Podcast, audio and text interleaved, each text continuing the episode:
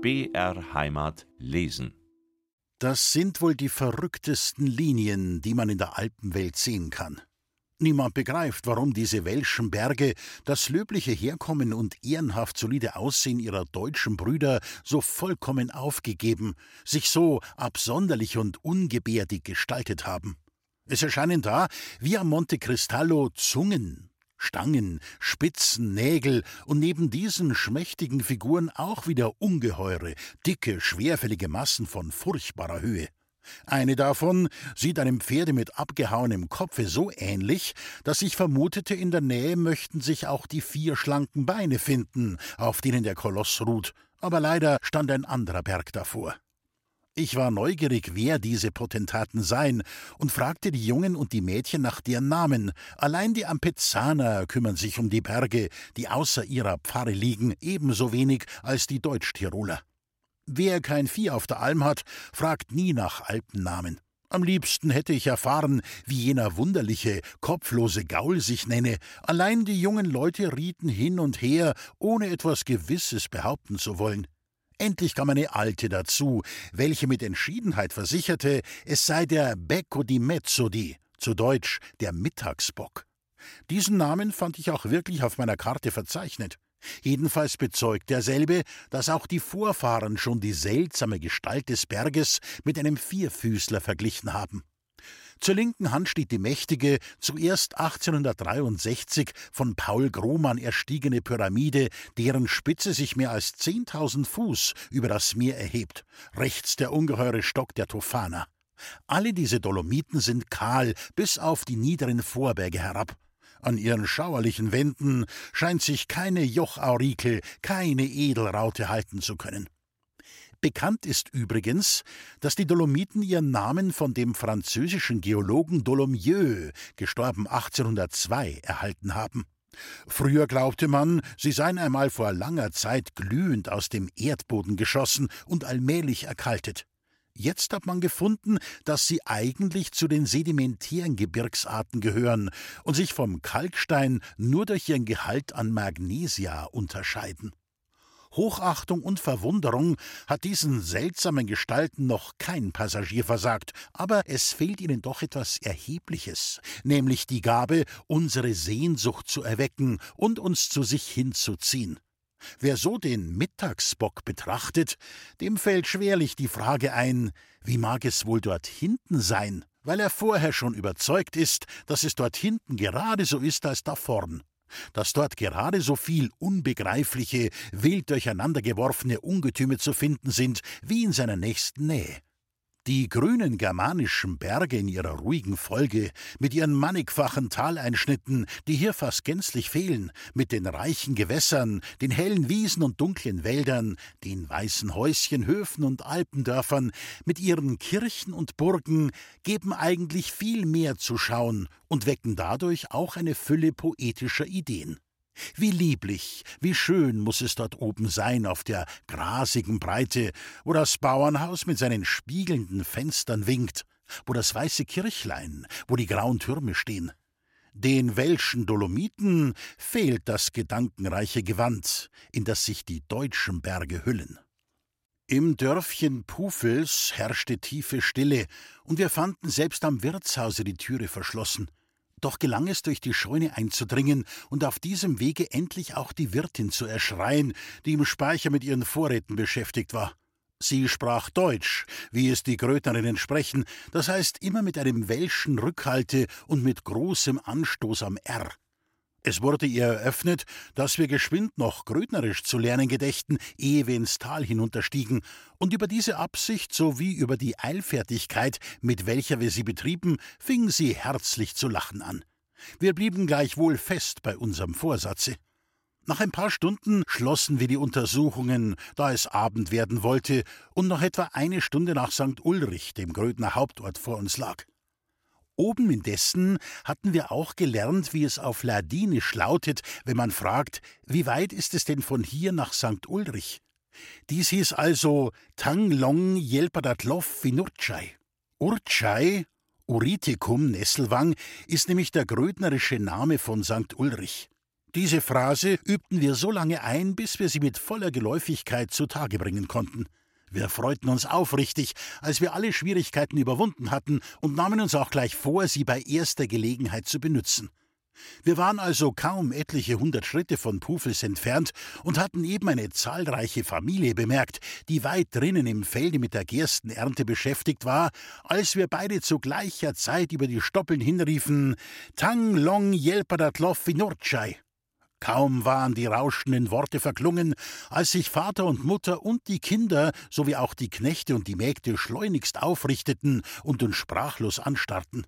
Hierauf wiederholten wir den Ruf, aber nunmehr, da sie gewahrt hatten, dass wir landesfremde Wanderer seien, brachen sie alle in schallendes Gelächter aus und schrien uns verschiedene Anzüglichkeiten zu, die wir sämtlich nicht verstanden.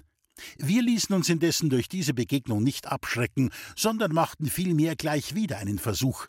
Da traf es sich nämlich, dass wir an einer jähen Halde hinschritten und unter uns im Gerstenfelde einen Mann bemerkten, der langsam gegen uns heraufstieg und eine breite Garbe über dem Haupte trug, so dass er uns nicht ersehen konnte. Wir riefen also wieder Tang long jelpadatlof vinurchai, worauf er laut und vernehmlich sprach Mezzaora.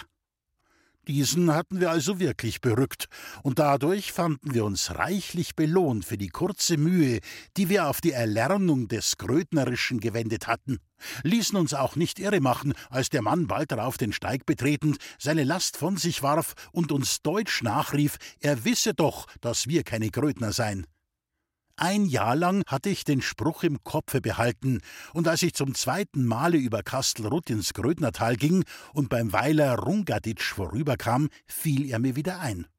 Damals sah ich im Vorbeigehen einen Knecht hinten im Heustadel stehen und rief zu Deutsch: Wie weit noch nach St. Ulrich? Der Knecht in seinem grödnerischen Hochmut aber tat, als verstünde er nichts und arbeitete lautlos fort. Dadurch empfindlich sann ich auf Rache, und nach ein paar Schritten, als das Stadeltor mich verdeckte, rief ich laut Tang long jelpadatlof finurchai worauf der Knecht wie ein angeschossener Keiler herausstürzte, weil er es für Teufelsspuk hielt, dass der fremde Pilger, der soeben vorübergezogen, in der Zunge von Gröden rede. Als er mich nun aber voll stummen Erstaunens betrachtete, sagte ich Geh nur wieder hinein, o Knecht, und da du Deutsch verstehst, so warte künftig nicht mehr, bis dich die Fremden in der Sprache von Gröden anreden, welche im gelehrten Deutschland niemand erlernen kann, weil alle literarischen Hilfsmittel, insbesondere Grammatik und Wörterbücher, vollkommen fehlen.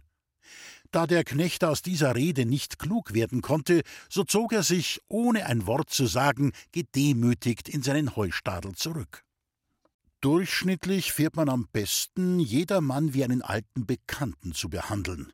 Am Wirtstisch mag man selbst zu reden anfangen oder zusehen, bis man angesprochen wird, was nie lange auf sich warten lässt. Es ist nirgends leichter, Bekanntschaften zu machen als in diesen Gebirgen. Allerdings wird das freundliche Entgegenkommen von Seiten der Eingeborenen zum Teil auch der Neugierde zuzuschreiben sein, welche die gebildeten Stände ebenso kitzelt wie den Bauer. Die ersten Fragen gehen daher gewöhnlich über die Richtung der Reise, die damit verbundenen Zwecke, worauf dann die Untersuchungen der Person des Fremden immer näher rücken die Fragen immer verfänglicher werden, bis er zuletzt zum Geständnis getrieben seinen Namen und seinen Stand, allenfalls auch noch den seiner Eltern und Geschwister und nächsten Blutsverwandten einbekennt. Wer sich in längerer Erfahrung überzeugt hat, dass alle Ausflüchte nichts helfen, wird einsehen, um wie viel besser es ist, bei der ersten scharfen Frage gleich offen und redlich herauszugehen und sich mit den freundlichen Forschern ungefähr in ähnlicher Weise abzufinden wie Weiland Franklin mit seinen Landsleuten. Damit ist denn aber auch viel Bereitwilligkeit erworben, nämlich eine Bereitwilligkeit zu unterrichten, zu raten, zu helfen, zu führen, die jede Probe aushält. In einem Lande, das von Jahr zu Jahr mehr bereist wird, ist das Streben der Einheimischen über die Persönlichkeit des Fremden, dem man unter bestimmten Voraussetzungen zuvorkommend entgegentreten will, sich ins Klare zu setzen, gewiss ein sehr erklärliches, und es soll daher hier nur erwähnt, nicht getadelt werden. Bei den Landleuten ist es freilich in der Regel nur ein naiver Vorwitz, ohne alle Hintergedanken. In Vorarlberg läuft der Bauer, wenn er mitten im Acker arbeitet, an den Saum heraus, um zu fragen, wo kommen die Herren her, und kehrt dann, wenn er es erfahren, wieder neu gestärkt zu seiner Pflicht zurück. Der Nordtiroler, in Sonderheit der Inntaler, ist weniger untersucherisch und gleicht darin dem bayerischen Bauern, der in seiner tiefen Gemütsruhe durch solche Neugier sich auch nur selten aufregen lässt. Der deutsche Südtiroler dagegen steht in diesem Stücke dem Vorarlberger am nächsten. Es dürfte schwer sein, eine Unterredung mit ihm abzuschließen, ohne dass er nach eingeholtem Verlaub die Frage gestellt, wo bleiben Sie zu Haus? Oder schlichtweg, wo bleiben Sie? Das heißt, wo sind Sie sesshaft? Wo ist Ihre Heimat? Es ist ein Übelstand, dass diese Lieblingsfrage dem Ausländer fürs erste Mal wenigstens sehr dunkel klingt, und es wird uns nur freuen, wenn wir hier etwas zur Vermittlung des Verständnisses beitragen konnten. Nicht unerwähnt darf hier die Figur des Saltners bleiben. Unter Saltner versteht man im Allgemeinen einen Flurschützen, auf den Alpen einen Hirten, im Weinlande aber zunächst den Traubenhüter. Der Saltner muss ein Mann des besten Leumunds sein. Er darf sich nie in verdrießliche Geschichten einlassen, nie eine Strafe erduldet haben. Er wird jedes Jahr am 15. August eingestellt, bleibt, bis die Güter abgeleert, erhält des Tages ungefähr einen Gulden, auch verschiedene andere Reichnisse und holt sich das Essen abwechselnd bei den Bauern. So schätzt man sein Einkommen während der drei Monate seiner Dienstzeit dem jährlichen eines wohlbestellten Knechtes gleich. Dieser zuträglichen Lage willen sind die Stellen sehr gesucht, und es findet eine förmliche Kandidatur statt, indem der Aspirant zeitig genug bei den Bauern, in deren Markung ihm die Würde verliehen werden soll, umherzieht und sie mit Züchten um ihre Stimme bittet. Der Saltner hat wenigstens um Meran herum eine eigene wunderliche Tracht, nämlich eine lederne Jacke von besonderem Schnitt, lederne Hosen, kurze Stiefel und einen dreispitzigen Hut, der mit Hahnenfedern, Gamsbärten und Eichhornschwänzchen verziert ist. Als Waffe führt er eine rostige Hellebarde.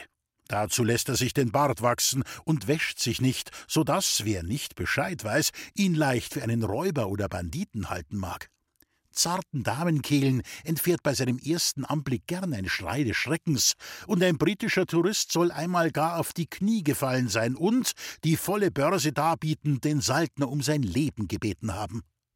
Gegen die Unbill der Witterung schützt ihn eine Art Taubenkobel, der auf vier mannshohen Stangen in das Gut gestellt wird und zugleich zur Spähe dient. Der Saltner hat viel Plag und Mühsal, um seinen Dienst so zu verrichten, wie das Herkommen es verlangt.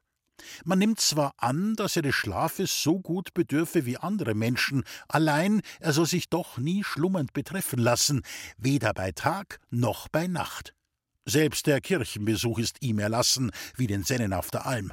Auch des Essens wegen darf er sich aus seiner Markung nicht entfernen und überhaupt Speise und Trank nur nebenher einnehmen, stehend oder laufend, ohne Abbruch der beständigen Wache. In diesem Stück ist der Bauer übermäßig streng, prüft den Saltner oft arglistig und gibt die bündigsten Verweise und Drohungen, wenn der Mann eines Augenblicks nicht wachsam befunden wird. Ein Hauptziel seiner Tätigkeit ist die Beobachtung der verbotenen Wege.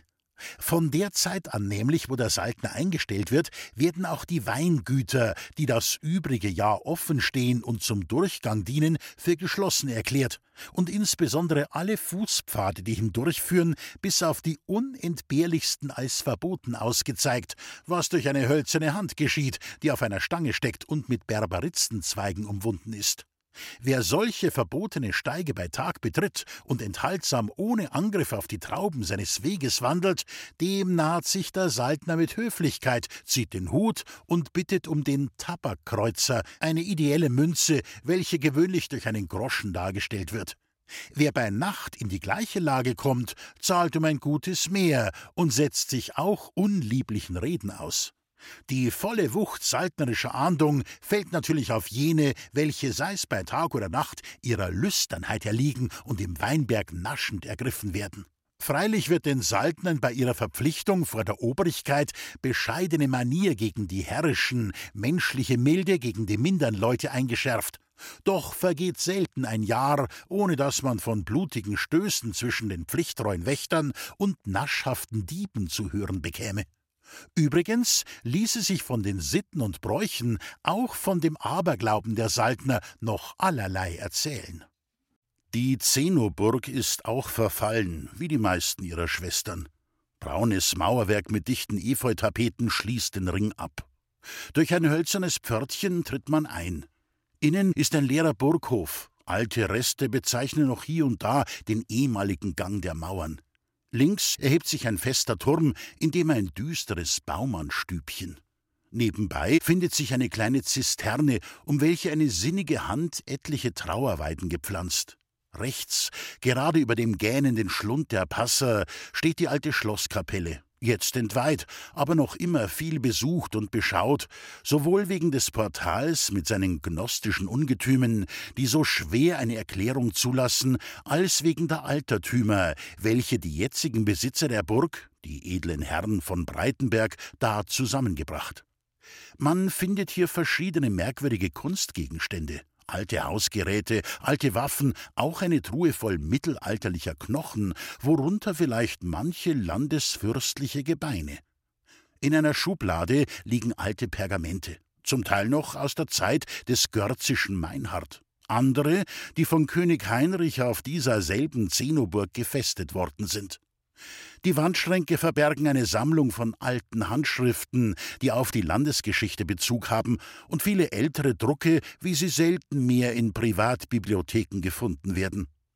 Nicht ohne Vergnügen wird man auch ein pergamentenes Stammbuch durchblättern, das sich Jakob Kolz zu Freieck, der Enneberger, ums Jahr 1590 angelegt. Da hinein haben Bekannte und Verwandte ihre Wappen zierlich malen lassen und einen Spruch dazu geschrieben, Deutsch, Lateinisch, Französisch oder Spanisch, woraus abzunehmen, dass zu jener Zeit der tirolische Adel sich fleißig mit fremden Sprachen beschäftigt habe. Unter den deutschen Devisen ist manche ansprechende, die man sich merken sollte, wie zum Beispiel Gottes Will hat kein Warump. Oder, was Frau Maria Wendlin, geborene Gadold, einschrieb: Schweig, Leid und Lach, Geduld überwindt alle Sach. Der Weg nach Hohen-Eppan geht über die gebräuchlichen Porphyrplatten ohne Beschwer an den roten Wänden des Burgfelsens hinan und führt zuerst zu einem Wartturm, der unterhalb des Schlosses frei in einem lichten Föhrenhaine sich erhebt.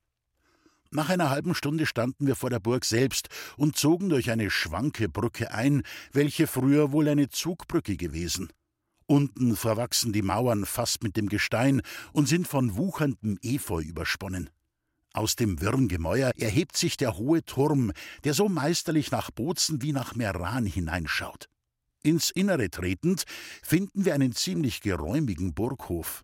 An den besagten Turm schließen sich die Mauern des ehemaligen Herrenhauses. In dem Raume, den diese umfangen, ist der Boden allerdings mit garstigem Geröll, Felsenstücken und Dachziegeln überschüttet, und oben guckt der blaue Himmel herein, allein an den Wänden ist doch noch die Tünche der alten Gemächer erhalten, so dass deutlich zu sehen, wie diese ehemals eingeteilt gewesen. Gar so lang ist es wohl auch nicht her, dass hier noch adelige Herrschaften hausten, denn nach dem Aussterben der alten Eppanner war die Burg noch durch Jahrhunderte bewohnt, allein um welche Zeit die letzten Standespersonen abgezogen und der eigentliche Verfall begann, dies finde ich in den Büchern nicht vorgemerkt. Unten an den Mauern her ist allenthalben frisches Strauchwerk aufgeschossen, und durch dieses hüpfen gackernd die Hühner. Ja, Hühner, denn jetzo gibt es in der ritterlichen Burg zwar keine Herrschaften mehr, aber andere niedrige Menschen, vielmehr Bauleute, ehrbare Gatten mit mehreren blonden Kindern, welche sich Hühner halten und sonst auf ländliche Weise ihr Leben zu fristen suchen. Deswegen ist der Hof nicht nur mit Rebenlauben und Kohlgärten ausgestattet, sondern auch mit einem unübersehbaren Reichtum von anderen Gerätschaften des täglichen Gebrauchs. In malerischer Unordnung stehen und liegen da auf dem unebenen Boden Hobelbank, Schleifsteine, Sägen, Weinbütten, Gießkannen, Schaufeln, Sicheln, Holzschuhe, zerlegte Wagenstücke und andere Zeichen der Ländlichkeit umher. In der Burgkapelle steht jetzt ein Xottstuhl und auf dem Boden liegt Laub zur Streu. Die zerlumpte Türe trägt die Jahrzahl 1689. Außerhalb der Mauer ist ein altes, verblichenes Gemälde zu entdecken.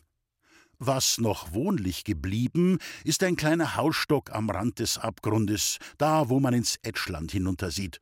Zu ebener Erde öffnet sich ein finsterer Vorplatz, der mit Streu und Kartoffeln belegt ist, und im dunklen Stall daneben stehen vier junge Rinder. Eine hölzerne Stiege führt aufwärts in die beiden Wohnstuben der Bauleute.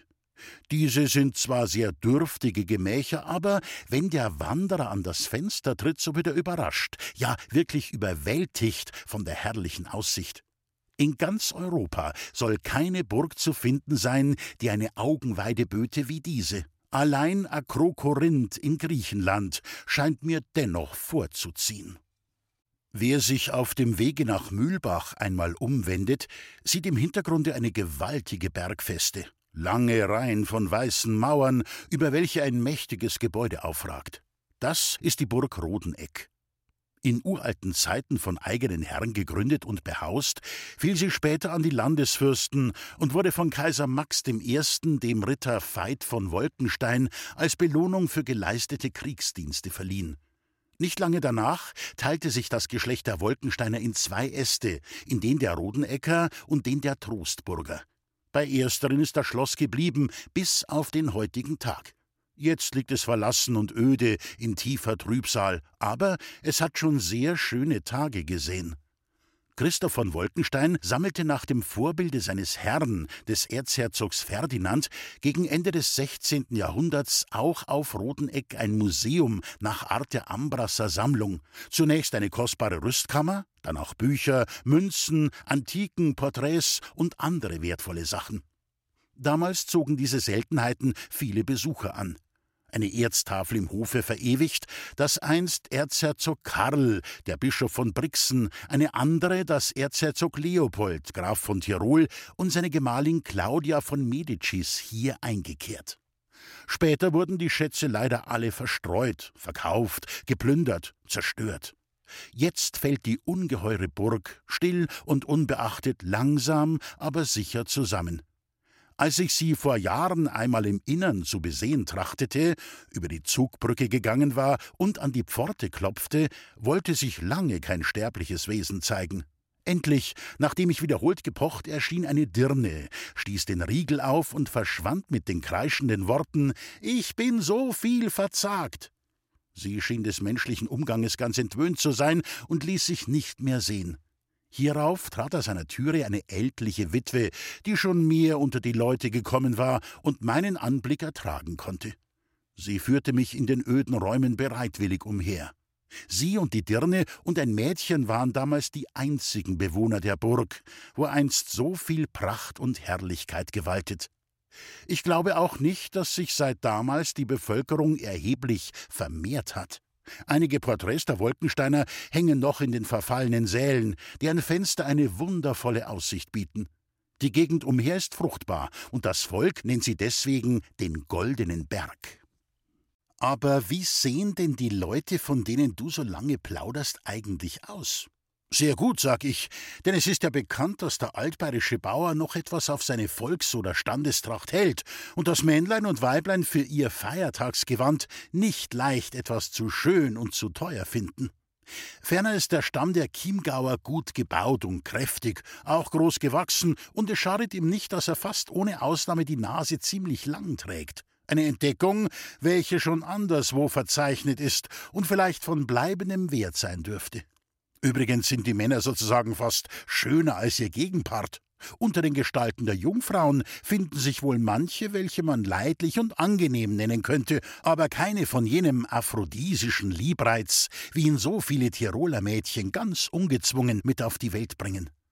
Aber nicht etwa die Gemeinde Seebruck und ihre Nachbarschaft oder der Chiemgau allein leidet unter diesem empfindlichen Mangel, sondern überhaupt das ganze Oberland und all das bayerische Gebirge.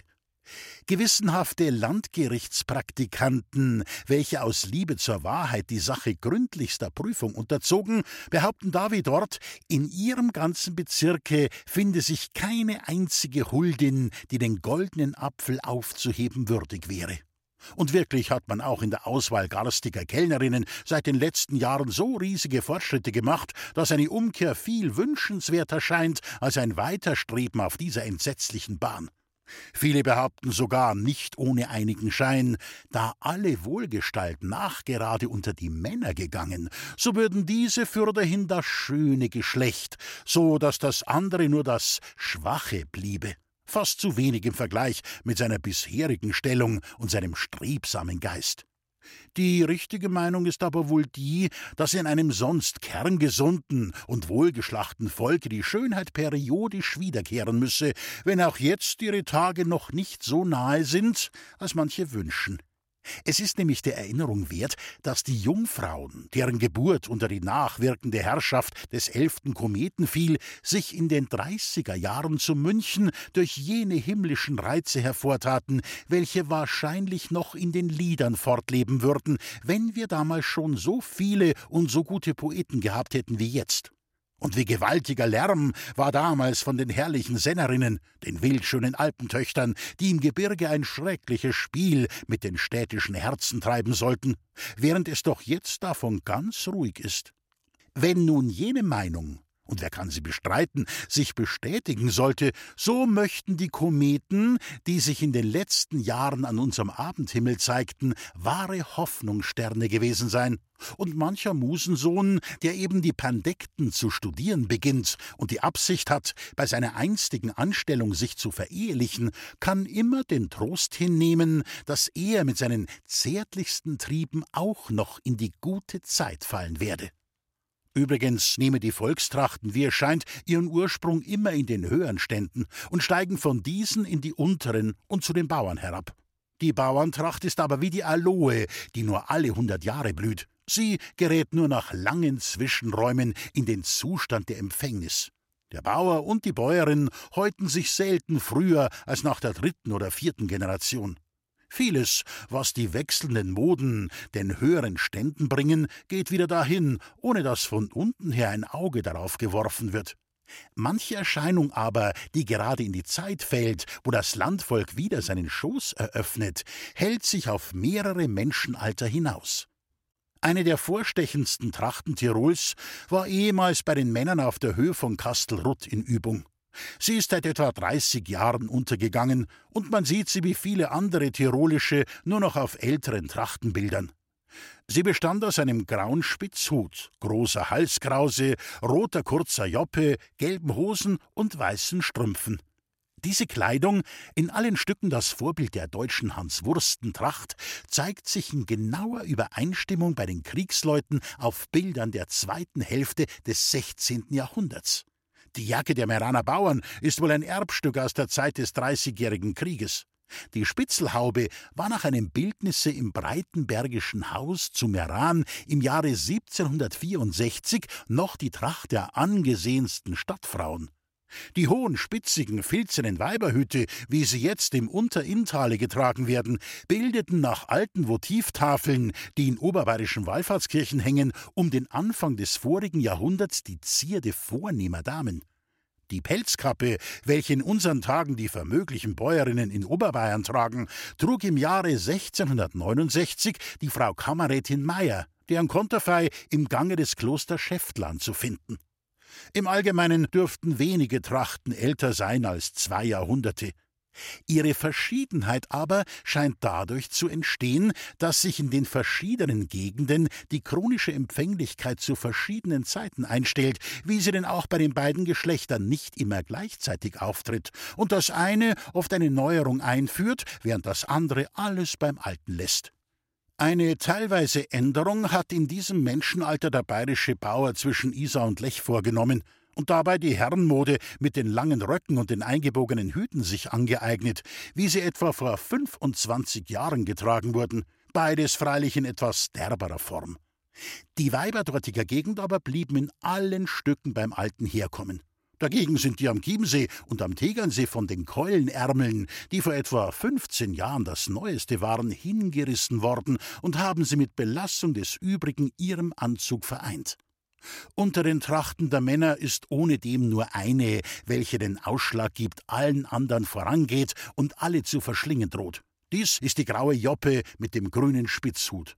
Als ihr Herd und Mutterhaus ist die Gegend von Miesbach und Tegernsee zu betrachten, obwohl sie auch dorthin erst seit Menschengedenken gekommen, und zwar aus Tirol, aus dem Zillertale, oder noch genauer scheint es eigentlich die Tracht der Duxer Hirten zu sein, welche durch die Tiroler Holzarbeiter herausgebracht wurde und wegen ihrer wunderbaren Einfachheit und ihres immerhin flotten Aussehens sich bei Arm und Reich schnell Anerkennung verschaffte, ja jetzt schon so viel Herrschaft übt, dass sie nicht allein die Landleute, sondern auch die feinen Herren aus der Stadt, die Staatsdienstaspiranten und andere Würdenträger, die Maler und die Kupferstecher sich untertan gemacht. Selbst vor den norddeutschen Augen hat sie Gnade gefunden, und man sieht manchen Berliner Geheimrat, manchen Hamburger Bankier, der sich gleich nach den ersten Tagen, von dem Reize des Gewandes angezogen, in eine Kochlerjoppe hüllt und stolz am Tegernsee hinwandelt, nicht ohne dabei sein frisch einstudiertes Schnaderhüpfel zu zirpen.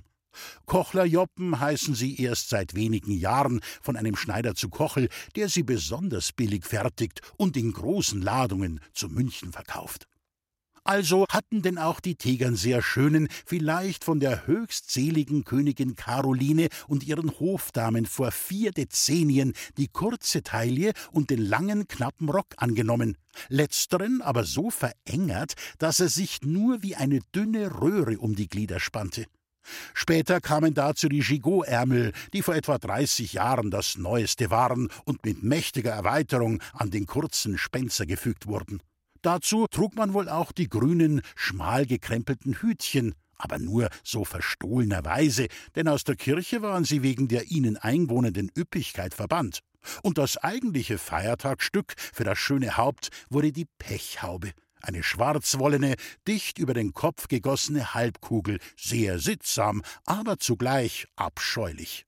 Das enge, magere Gestell, die maßlose Aufblähung an den Flügeln und der kleine blattgedrückte Kopf gaben der ganzen Gestalt etwas Libellenartiges. Es sah zwar ziemlich plump aus, aber doch glaubte man immer, es sei aufs Fliegen angelegt. Da war es wirklich nicht so notwendig, die alte Volkstracht zu erhalten, als vielmehr eine neue einzuführen. Letzteres hat sich jetzt auch von selbst gemacht. Die Röcke sind in den jüngsten Jahren wieder weiter, kürzer und faltenreicher geworden. Die Keulenärmel sind verschwunden, die bürgerlichen Mieder eingeführt, und auf dem Köpfchen und sogar in der Kirche prangt unbehelligt der grüne, früher exkommunizierte Spitzhut mit Blumenbusch und Goldschnur. Abgesehen von letzterem ist die Tracht gerade nicht sehr charakteristisch, aber kleidsam und ausgezeichnet durch die hellen Farben, die allen anderen vorgezogen werden.